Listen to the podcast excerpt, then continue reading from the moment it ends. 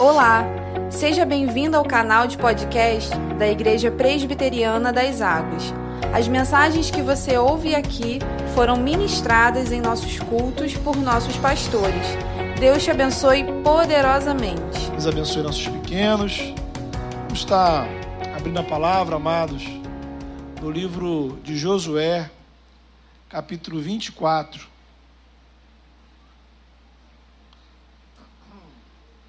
Josué, capítulo número 24. Nós vamos ler a partir do versículo 1.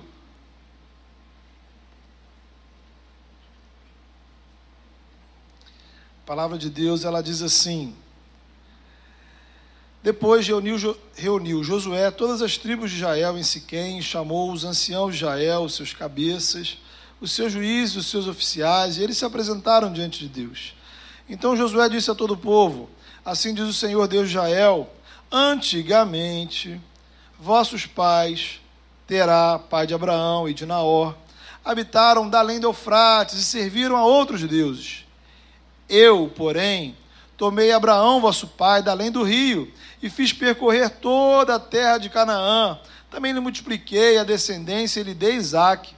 A Isaque dei Jacó, Isaú, e a Isaú dei em possessão as montanhas de Seir Porém, Jacó e seus filhos desceram para o Egito. Então enviei Moisés a Arão e Arão e feri o Egito com o que fiz no meio dele, e depois vos tirei de lá. Tirando eu, vossos pais do Egito, viestes ao mar. Os egípcios perseguiram vossos pais com carros e com cavaleiros até o mar vermelho e clamando vossos pais, o Senhor pôs escuridão entre vós e os egípcios e trouxe o mar sobre eles, e o mar os cobriu. E os vossos olhos viram o que eu fiz no Egito. Então habitastes no deserto por muito tempo.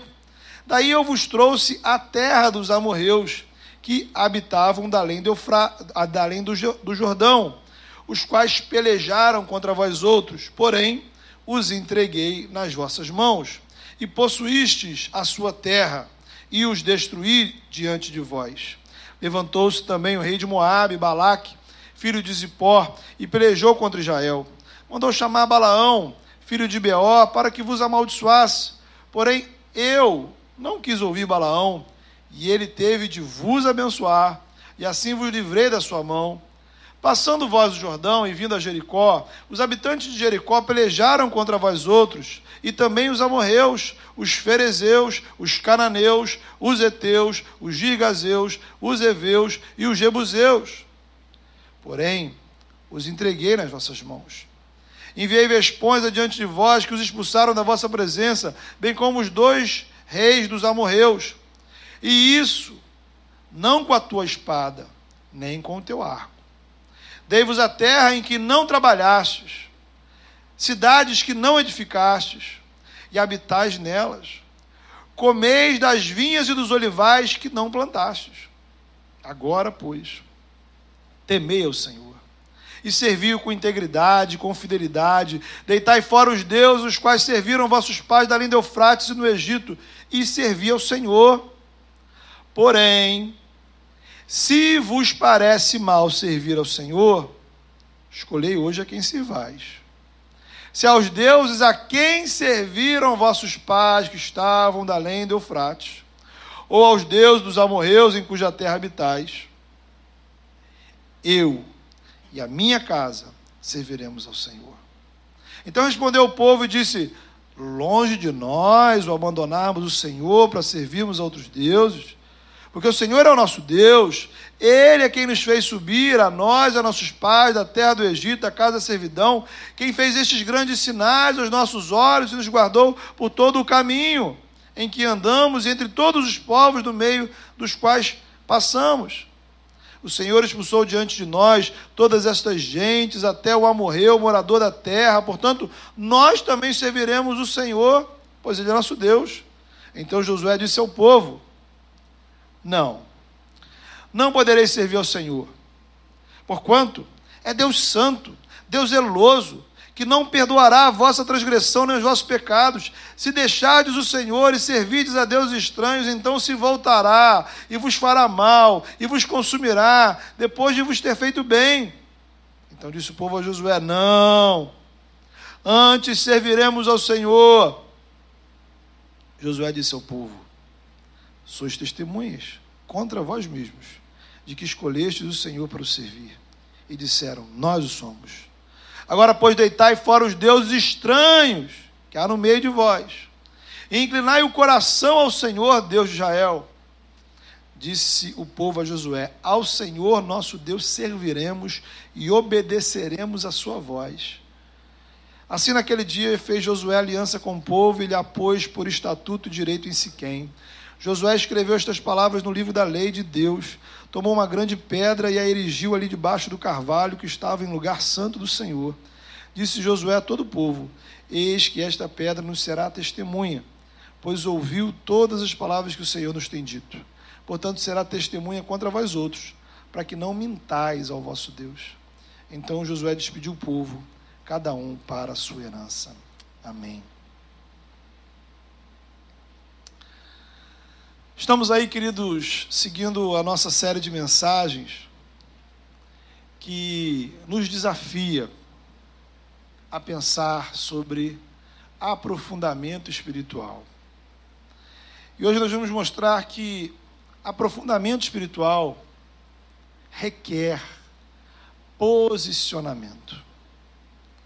Estamos diante de um texto muito rico, muito interessante. O livro de Josué, ele conta para a gente a história da conquista da terra prometida, o povo de Israel se estabelecendo naquela terra que Deus prometeu a dar, a, a, tinha prometido dar a Abraão.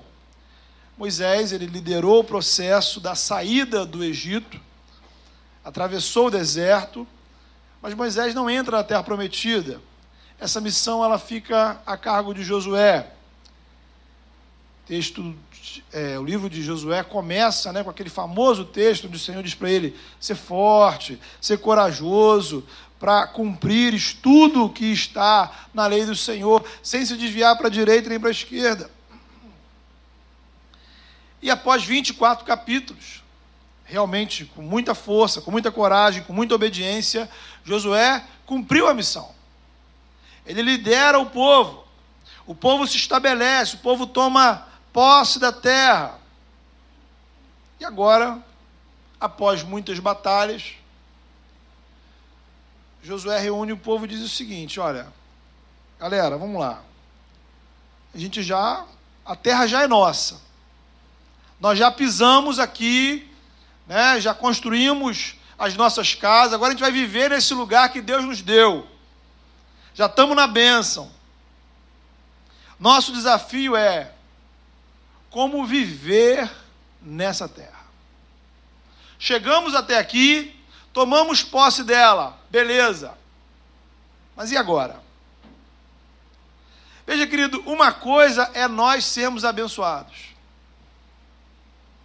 Outra, bem diferente, é nós vivermos a bênção que Deus nos dá. Coisa maravilhosa é quando a bênção chega. É, como diz o Salmo 126, ficamos como quem sonha. Nós rimos, rimos à toa, a nossa boca se enche de riso. Todo mundo percebe que você está feliz porque a bênção chegou. É o início de um casamento, a chegada de um filho, um novo emprego, um novo, um, um novo curso ou a conclusão de um curso uma nova faculdade, a formatura, uma nova casa, uma nova igreja, um novo amigo, uma conquista material. Então, normalmente nós, veja você, chamamos a bênção de bênção enquanto ela tem cheiro de coisa nova.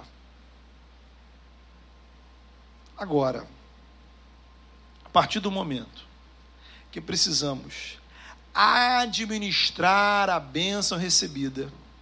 Aí, meu irmão, o negócio muda de figura. É nessa hora que entra em cena o nosso desafio acerca do posicionamento. Não precisamos de posicionamento para ser abençoado, porque a bênção depende da graça. E a graça precede o seu posicionamento espiritual. Bênção é graça, graça de Deus. Agora, a partir do momento que temos a bênção, eu preciso me posicionar. A bênção, a graça, ela independe de qualquer posicionamento espiritual da sua parte. Deus foi lá e abençoou o povo de Israel por amor, por graça, por misericórdia. Deus fez promessa para aquele povo, Deus foi realizando coisas maravilhosas na história deles. Então a graça precede o posicionamento, mas a graça exige de você requer de você, depois que ela chega, um posicionamento. A graça exige uma, exige uma tomada de posição. Por essa razão, podemos afirmar que o desafio do posicionamento espiritual é um desafio de um posicionamento informado. O que é isso? Veja o que acontece no texto. Josué passa do versículo 2, do versículo 2 até o versículo 13, apenas contando tudo aquilo que Deus já tinha feito. Ele conta uma história. Ora, se a graça precede o posicionamento, vamos lembrar da graça. Vamos relembrar o que Deus já fez por nós. Guarde uma coisa no seu coração, meu querido. Guarde uma coisa no seu coração. Preste atenção no que eu vou dizer para você. O seu presente este exato momento da sua vida é feito por uma série de coisas maravilhosas que o Senhor fez na sua história. O seu presente é feito por coisas extraordinárias que Deus vem realizando na sua vida, que fez na sua história. Então, o aprofundamento espiritual, ele requer de nós posicionamento. Posicionamento, por sua vez, depende de eu ter uma noção muito clara das bênçãos de Deus na história da minha vida. Foi como Jesus falou com a mulher samaritana, né? falamos disso semana passada. Jesus diz para ela: se você soubesse, se você soubesse o que Deus está oferecendo para você, ah, se você entendesse, minha querida, você me pediria. Josué faz o povo exercitar a memória, a lembrar, lembrar da história que começa lá com Abraão, Isaac, Jacó. Essa história, a história de Abraão aqui para esse texto se passaram alguma coisa em torno de 400 anos, 500 anos ou mais. Então, coisas de séculos atrás. Deus começou a escrever essa história que está aqui.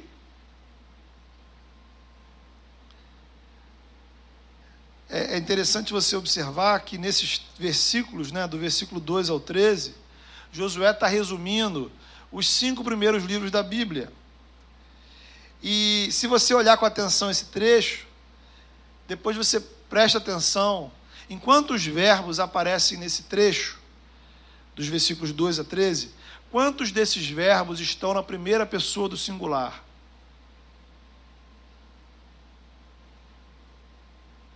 Versículo 3. Eu tirei seu pai Abraão da terra que ficava da além do Eufrates. Eu o eu conduzi por toda a terra de Canaã. Eu lhe dei muitos descendentes. Versículo 5. Eu enviei Moisés e feri os egípcios. Versículo 8. Eu os trouxe para a terra dos amorreus. Eles lutaram contra vocês, mas eu os entreguei nas suas mãos. Versículo 12 e 13. Não foram a espada e o arco de vocês que lhes deram a vitória. A vitória foi assim que eu dei a vocês uma terra que vocês não cultivaram. Eu dei a vocês cidades que vocês não construíram. Vocês comem de vinhas e olivais que vocês não plantaram. Está compreendendo? Quando você olha para trás, você percebe que o sujeito da sua história é o Senhor. Quem explica as minhas vitórias é o Senhor. O eu que faz diferença na minha vida não sou eu, é o Senhor. O seu presente é feito de um passado onde o Senhor agiu abundantemente na sua vida. Precisamos olhar para trás, queridos olhar para a cruz, olhar para a ressurreição, olhar para Jesus, olhar para a ação do Espírito Santo, olhar para as orações que foram respondidas. Lembre, lembre das pessoas que já te abençoaram ao longo da caminhada. Lembre, veja você, de todas as bênçãos que você recebeu, mas que você não pediu. Ele te deu vitória sem usar os seus arcos e as suas espadas. Seja honesto. Seja honesto, admita o quanto você usufrui de bênçãos que não te custaram nenhum esforço. Coisas que são reais na sua vida, te fazem bem e você nem sequer se deu o trabalho de pedir por elas. Elas estão aí. Livramentos que aconteceram sem você perceber, ele te abençoou quando outros queriam te, te amaldiçoar. Quem nos chamou, quem nos resgatou, quem revogou a maldição que era contra nós, quem nos deu a graça de ouvir o Evangelho, de sermos transformados em filhos de Deus. Lembre da sua conversão, lembre do seu batismo, lembre da sua profissão de fé. Lembre das experiências que você já teve com Deus. Lembre-se da alegria da salvação preenchendo o seu coração. Lembre de quantas vezes o choro durou uma noite, mas a alegria veio pela manhã. Momentos onde angústia e ansiedade foram superadas, suplantadas pela paz e o consolo do Senhor. Então, meu querido, minha querida irmã, a história da sua vida. Ela é contada por um eu. E este eu não é você. É o Senhor, sempre foi Ele. Então é sobre esta história, é sobre, é sobre esse olhar que se baseia o desafio do nosso posicionamento. Eu devo tomar posição a partir dessa história. A história da graça de Deus em nossas vidas. É a partir do que ele fez, do que você sabe a respeito dele, do que está na palavra, do que ele fez por você, muito antes de você pronunciar a palavra Deus. Nunca foi você, sempre foi ele. Agora, então, primeiro ponto, né, nossa primeira dimensão acerca do posicionamento espiritual é você entender que a graça precede esse posicionamento. É você entender que existe uma história de graça. É como Josué conta para o povo: olha, gente, é o seguinte, vamos lembrar aqui.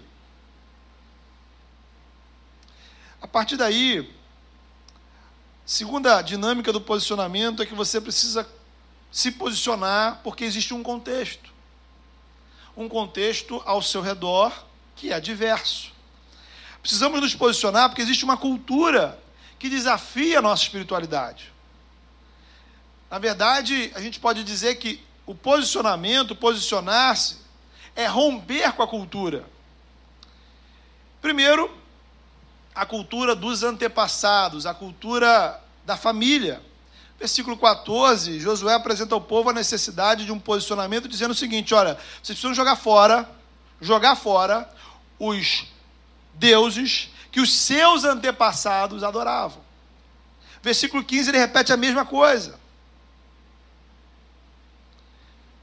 É muito difícil a gente romper com tradições familiares. É muito mais fácil a gente continuar fazendo o que todo mundo faz. Mas o Evangelho não é sobre fazer o que todos na minha família fazem. O Evangelho é sobre como você se posiciona diante do chamado de Deus. Não é sobre a sua mãe, sobre a sua avó, sobre seus tios, seus primos, não é sobre como você foi criado. E pode chegar um momento que você precise se posicionar diante da sua família. E dizer, ok, ok, família, eu respeito a posição de vocês, mas a partir de agora, eu creio em Jesus Cristo como meu único e suficiente Salvador. E eu vou assumir compromissos espirituais com Ele. Isso, veja você, não vai mudar o que a gente sente por nossos familiares mas em algum momento você possa, você pode ser levado a ter que fazer escolhas diferentes. Não é o que a gente deseja, mas Jesus deixa muito claro que pode chegar, inclusive, um momento, uma situação onde você vai ter que optar entre ou agradar a sua família ou agradar ao Senhor. Você vai ter que se posicionar espiritualmente e talvez romper com algumas tradições dos seus antepassados, da sua família, do que sempre todo mundo fez. Em casos extremos, mas que acontece, se posicionar espiritualmente às vezes pode envolver o rompimento de algumas relações. A gente não procura por isso.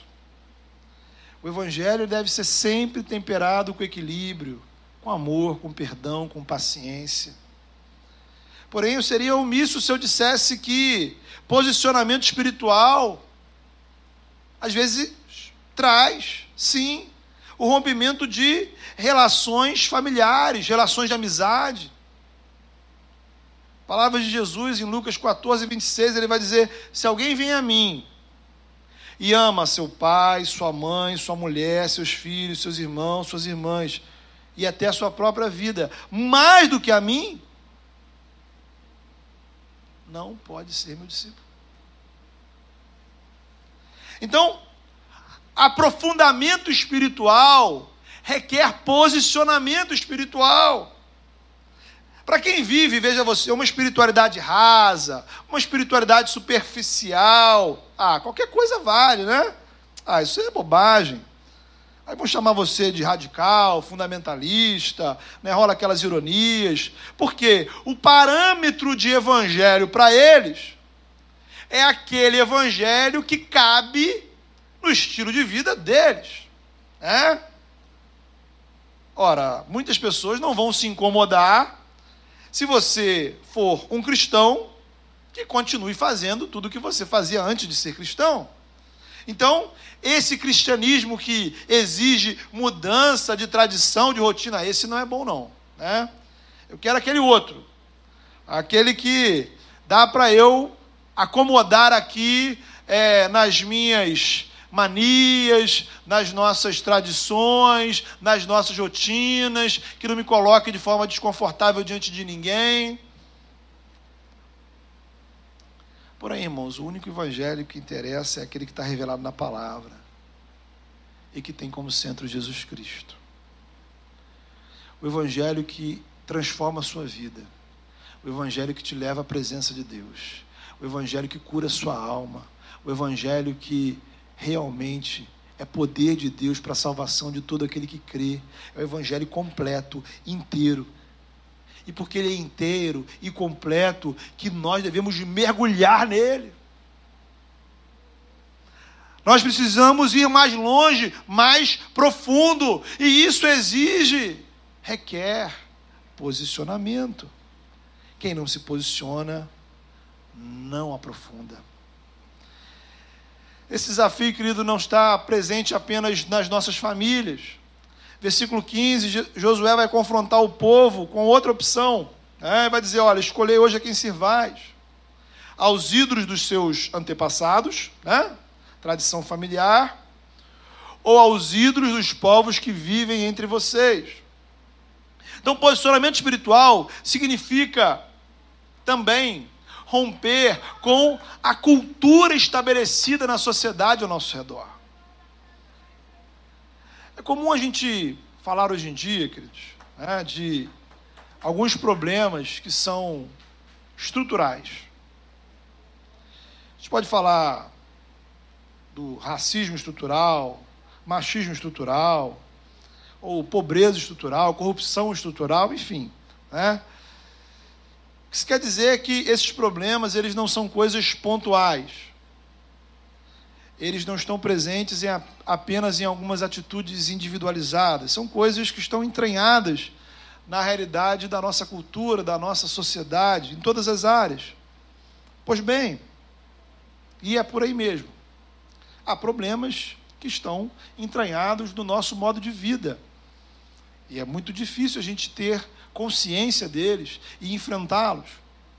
Uma leitura espiritual da, da nossa situação, a partir da palavra, vai mostrar que existe ainda um problema estrutural mais profundo, que é o pecado. Poderíamos chamar de pecado estrutural. Isto é, o pecado não está apenas no coração das pessoas. O pecado não é apenas algumas coisinhas erradas que a gente faz de vez em quando. As marcas da nossa rebelião contra Deus, elas estão esparramadas em todos os setores da sociedade. Não existem espaços espiritualmente neutros. Educação, entretenimento, arte, tecnologia, economia, política, relacionamentos, tudo vai trazer de alguma forma as manchas, as marcas, os danos causados pelo pecado. E para o mundo em que o pecado é estrutural, nós precisamos de um evangelho estrutural. Um evangelho que redime, que liberta, que transforma não apenas o meu coração, mas todas as áreas da minha vida. Louvado seja Deus porque Jesus, ele é a luz do mundo, não apenas a luz para a minha vida ou para a sua, mas a luz que pode iluminar toda a realidade. Tudo o que fazemos na vida, não existem trevas que a luz de Cristo não possa iluminar. Não existem trevas, não existem realidades, não existem situações que não possam ser iluminadas pela luz do Evangelho. Você precisa entender isso. João vai dizer que Jesus é a luz do mundo. E as trevas não prevaleceram contra ele, contra ele. Não há trevas maior, mais poderosas do que a luz de Cristo. Isso é aprofundamento espiritual, queridos. É a gente assumir o compromisso e se posicionar para viver um evangelho estrutural. E aí, não é o evangelho só do domingo. Né? Não é o evangelho apenas daquelas partes que não me incomodam. É o evangelho que estruture a minha vida, que estruture a minha mentalidade, que estruture o meu emocional, que estruture as minhas atitudes. Ou seja, a minha estrutura de vida, ela está baseada no evangelho. É o que Josué está dizendo para o povo: olha, prestem, prestem atenção. Vocês vão viver numa terra em que a idolatria é algo estrutural. Todo mundo ali adora algum tipo de Deus. E vocês vão precisar se posicionar. Porque se vocês não se posicionarem, a cultura religiosa, a estrutura religiosa, cultural desses povos, desses povos, vão engolir vocês até o ponto em que vocês vão deixar Deus de lado. O pecado estrutural, ele nos provoca uma revisão em nossa história. E aí nessa revisão alteram-se os sujeitos dos verbos dos versículos 2 a 13. Passamos da primeira pessoa do singular para um sujeito indeterminado. Quem me define? Qual é a minha identidade? Qual é a base que eu levo na hora de eu me posicionar? Ora, sujeito indeterminado, cada um. Escolha a sua. Às vezes vai ser religião, às vezes a família, às vezes o governo, às vezes é tudo ao mesmo tempo, a cultura, a mídia, enfim. Às vezes pode ser nada. E ficamos como a palha que o vento dispersa. isso nos leva para uma outra dimensão, que é a dimensão prática do posicionamento. Né? Posicionar significa você se comprometer, assumir compromissos espirituais e manter esses compromissos, apesar das circunstâncias. Note, uma espiritualidade superficial, uma espiritualidade rasa, ela é aquela que não demanda de você nenhum comprometimento. É? Você nem precisa se posicionar, nem precisa se comprometer. Ora, se der vontade eu faço, se não der vontade eu faço. Às vezes eu faço de um jeito, às vezes eu faço de outro, às vezes eu não faço nada. Mas tudo cabe, né, nesse evangelho rasinho.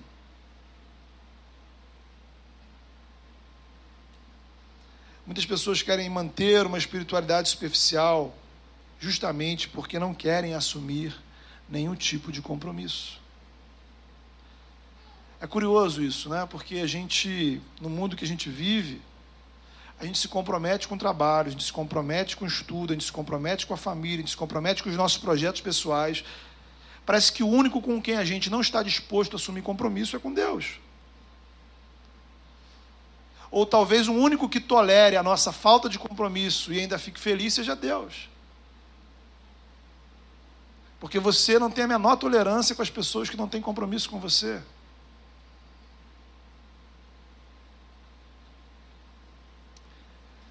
Note que Josué perguntou ao povo a quem eles iriam servir. Escolham hoje a quem vocês vão servir. Jesus não perguntou, aliás, Josué não perguntou em quem eles acreditavam. A questão não era assim, ah, quem é, o que, que vocês acreditam que é Deus, que é verdadeiro Deus. Não é isso. É prática. É uma questão muito prática. A quem vocês vão servir? Posicionamento espiritual é o compromisso de relacionamento com Deus. E esse relacionamento envolve, inclui compromissos esses compromissos, praticá-los, significa servir ao Senhor. Ora, quando eu tomo posição como Josué e digo, eu e minha casa serviremos ao Senhor, significa que estamos assumindo compromissos espirituais de servir ao Senhor com a minha família, de manter rotinas espirituais, de buscar colocar a palavra em prática, de dispor o meu coração Talvez você se ache cristão porque acredita em Deus e não faz nada de muito grave na sua vida, né? A minha pergunta para você é essa: você tem servido ao Senhor? Escolhei hoje a quem servais. Estou perguntando quem você acredita. Estou perguntando a quem você serve. A quem você serve. O que, fa o que você faz na sua vida Note bem isso. O que você faz na sua vida por causa do relacionamento com Deus? Que tipo de práticas existem na sua vida que apenas existem porque o Evangelho está presente em você? Josué não pediu ao povo, veja você, que se comprometesse a nunca mais pecar. Do ponto de vista moral, naturalmente o povo ia pecar, né? Ele não perguntou, olha, vocês têm que se comprometer a nunca mais contar mentiras. Vocês precisam se comprometer a sempre falar a verdade. Seria hipocrisia. O Senhor, o Evangelho, nunca nos chama a esse tipo de compromisso. A questão é outra: a quem o meu coração vai servir? Eu serei servo de quem? Aos deuses dos meus antepassados, aos deuses dos povos da terra ou ao Deus que nos tirou do Egito. Josué demandou do povo um posicionamento. Esse posicionamento implicava em tirar algumas coisas. Versículo 23: Se é Deus que vocês vão servir, bem, então, beleza, né? Joguem fora todos os deuses estranhos que existem no meio de vós. Veja, querido, é curioso no texto, né, que chega uma altura que o povo diz: Não, beleza, Josué, nós vamos servir a Deus. E aí Josué meio que desanima o povo. Josué fala assim: Não, não, vocês não vão servir a Deus, não. Por quê? Josué aqui, é, como diz um, um determinado estudioso, Josué está como pastor, que ao mesmo tempo que quer que a pessoa se converta, e a gente faz tudo, né? Como diz Paulo, a gente faz tudo para que as pessoas creiam no Senhor, venham para a igreja, sirvam a Deus. Mas Josué não quer que as pessoas venham da boca para fora. Josué quer que realmente o povo tenha consciência, clareza do compromisso que eles estão assumindo. A gente se lembra de quando Jesus faz um, um discurso, lá no Evangelho de João, e após esse discurso, muitas pessoas abandonam Jesus, diz o texto. Duro esse discurso, duras são essas palavras, quem poderá suportar? E muitos, diz o texto, já não caminhavam com Jesus. E Jesus vira para os apóstolos e pergunta: vocês também querem ir embora?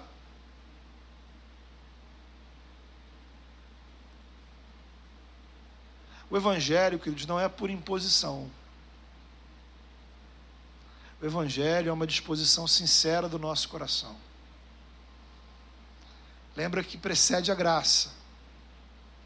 Tudo que você tem na sua vida, todas as bênçãos de Deus sobre você, elas independem do seu posicionamento. Deus já fez, Deus já realizou, Deus já está fazendo. Agora é a hora de uma tomada de posição. Bem, diante disso, qual vai ser minha posição? Qual vai ser minha resposta? É preciso tirar os deuses estranhos que existem na nossa vida. Se posicionar espiritualmente. Significa que você entende que algumas coisas não podem mais fazer parte da sua vida. Sabe? No caso deles lá, possivelmente, né? Haviam objetos de culto de outros deuses no meio do acampamento, talvez escondido nas casas.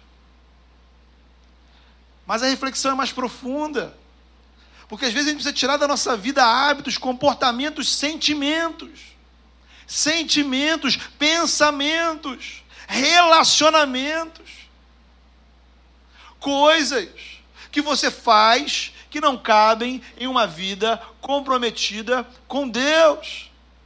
E coisas que você precisa fazer por conta desse compromisso. O que você precisa entender é que não dá para ter os dois. Não dá para eu ficar com os deuses da cultura e com o Senhor.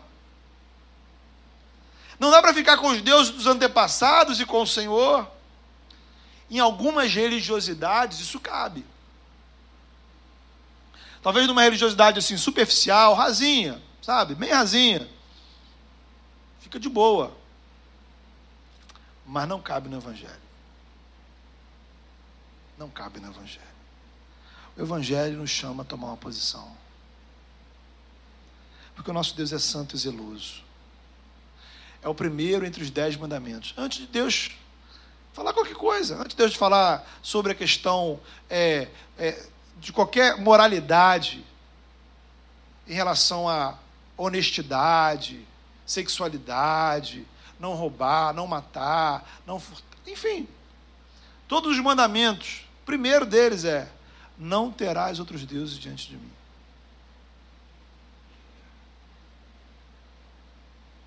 A gente precisa compreender essa ordem. Nessa ordem.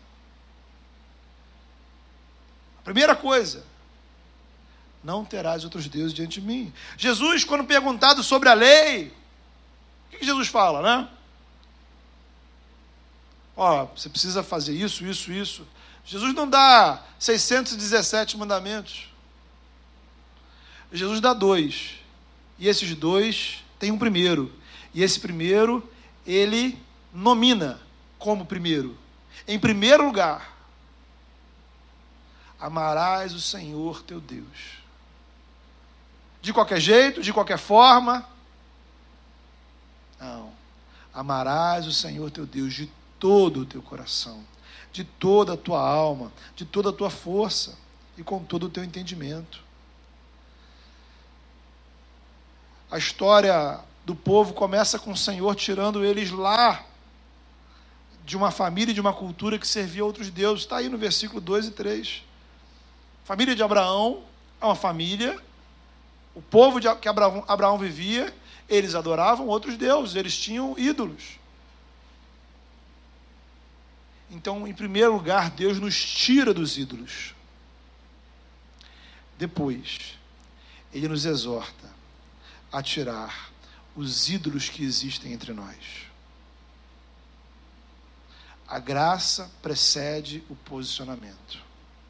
Primeiro, Deus enviou Jesus para na cruz resgatar a nossa vida.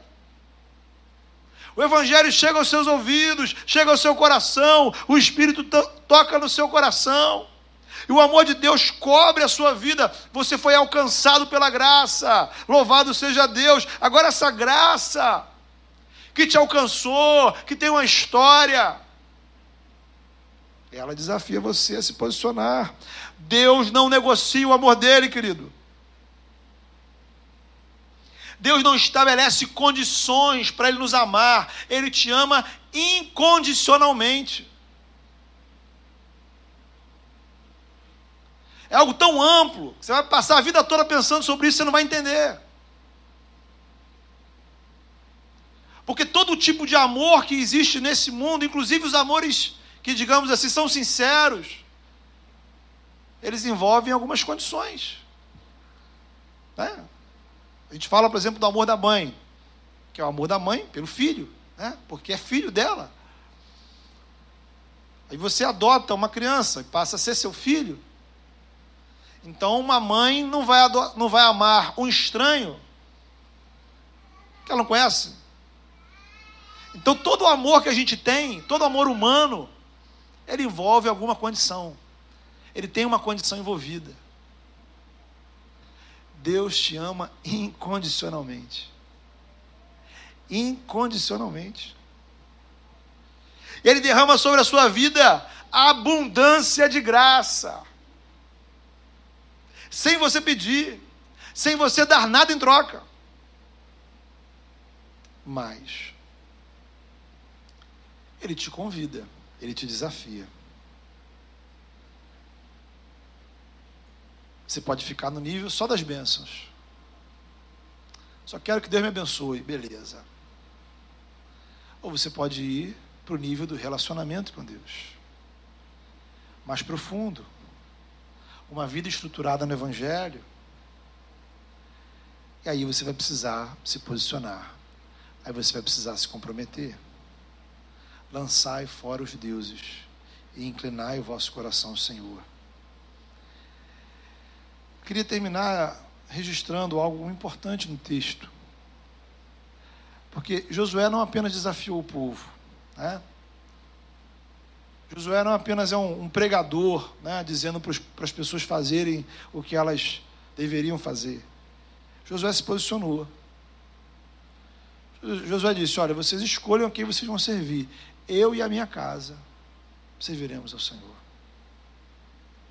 Eu e a minha casa estamos aqui agora dizendo não às tradições dos nossos antepassados.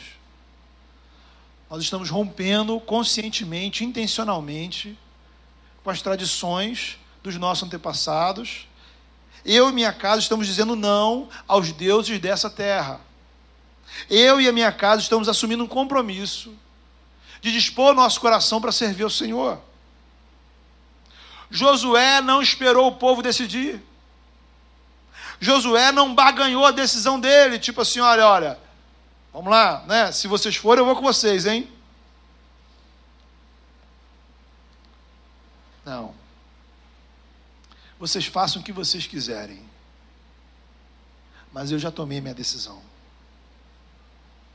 Eis um exemplo de posicionamento. Josué, note bem, não mandou o povo para casa para que cada um em segredo chegasse à sua conclusão, né? Ele se expôs. Posicionamento é se expor. Posicionamento é se mostrar. É curioso como a gente se expõe, né? se posiciona sobre tudo na vida. Né? Vamos falar da guerra da Ucrânia. Todo mundo tem um posicionamento.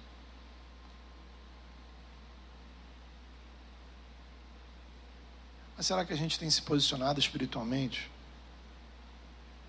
Josué se posicionou diante do povo, se expôs diante do povo, mas também diante da sua família. No que depender de mim, a minha família servirá ao Senhor. Posicionamento é compromisso. Josué estava assumindo diante de Deus um compromisso espiritual também com a sua família. Pense sobre isso o quanto você está comprometido com a vida espiritual da sua família. Ora, nem você nem Josué podem garantir o que vai no coração das pessoas. Mas você pode assumir compromissos espirituais relacionados à sua família. Orar por eles, orar com eles, tempo devocional, vir à igreja, trazer palavras de encorajamento, trazer palavras de apoio falar do Evangelho na sua casa. Evangelize a sua família, mesmo quando ela já for cristã. E no que estiver ao seu alcance, tire da sua vida, tire da sua família, tire do seu coração os deuses estranhos. O mundo, querido, não gosta de posicionamento espiritual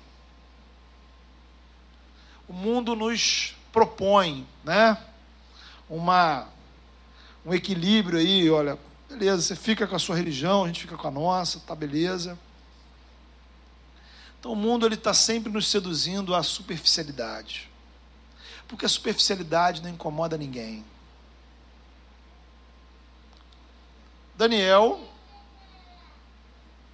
foi ofereceram para ele uma superficialidade. Olha, não, Daniel. Você, para que ficar orando é, somente ao Deus de Israel? Né? Ora também, vai lá, ora um pouquinho para o rei, ora para outros deuses, ora escondido, ninguém vai ver.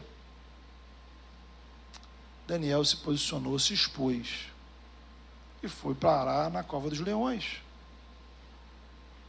Os apóstolos Pedro e João foram presos e receberam uma proposta, olha só, é o seguinte, gente libera vocês, vocês vão, vocês estão livres. Vocês só não precisam mais pregar sobre esse nome de Jesus. Vivam de boa, vão lá, família, curtam a vida, façam outra coisa. Só não precisa ficar falando em público de Jesus. Eles responderam, né? Nós não podemos nos calar diante do que vimos e ouvimos. Porque antes importa obedecer a Deus do que aos homens. Posicionamento. Posicionamento. Quando o Senhor nos chama a ir mais fundo, não existe outro caminho, querido. Frente à sua família, frente aos seus amigos, frente aos seus colegas, frente aos seus vizinhos. Mas aí eu queria terminar nesse ponto. Você precisa se posicionar diante de Deus e diante de si mesmo.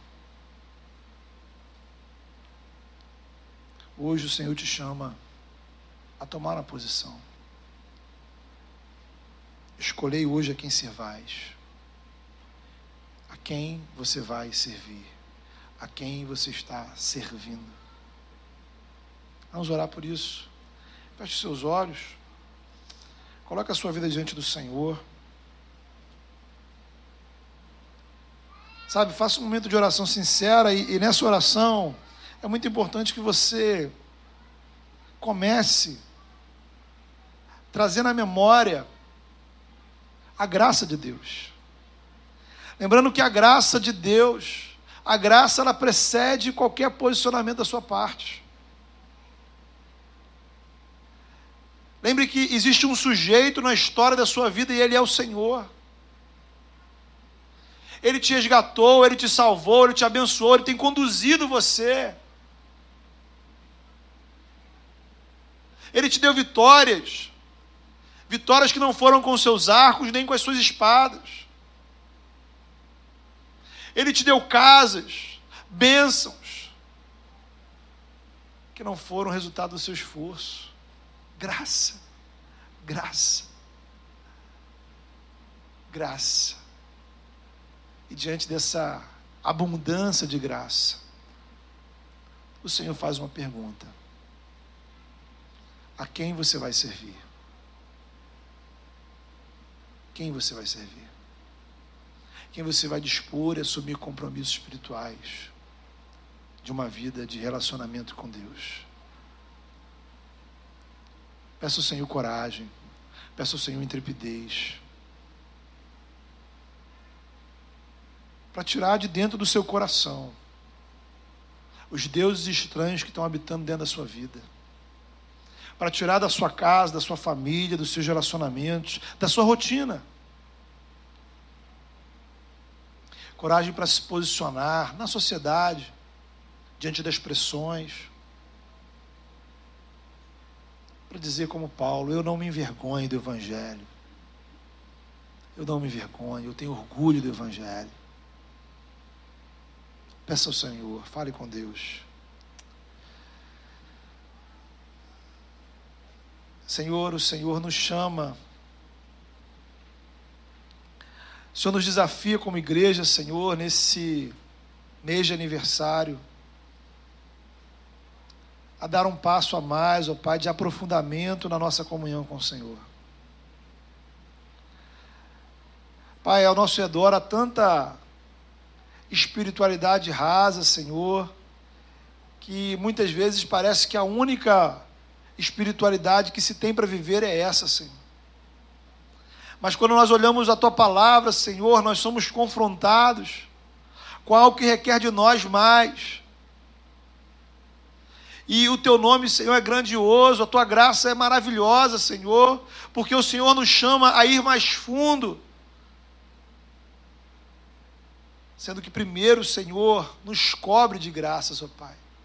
Então, em primeiro lugar, eu peço ao Senhor que o teu Espírito Santo alargue a nossa visão espiritual.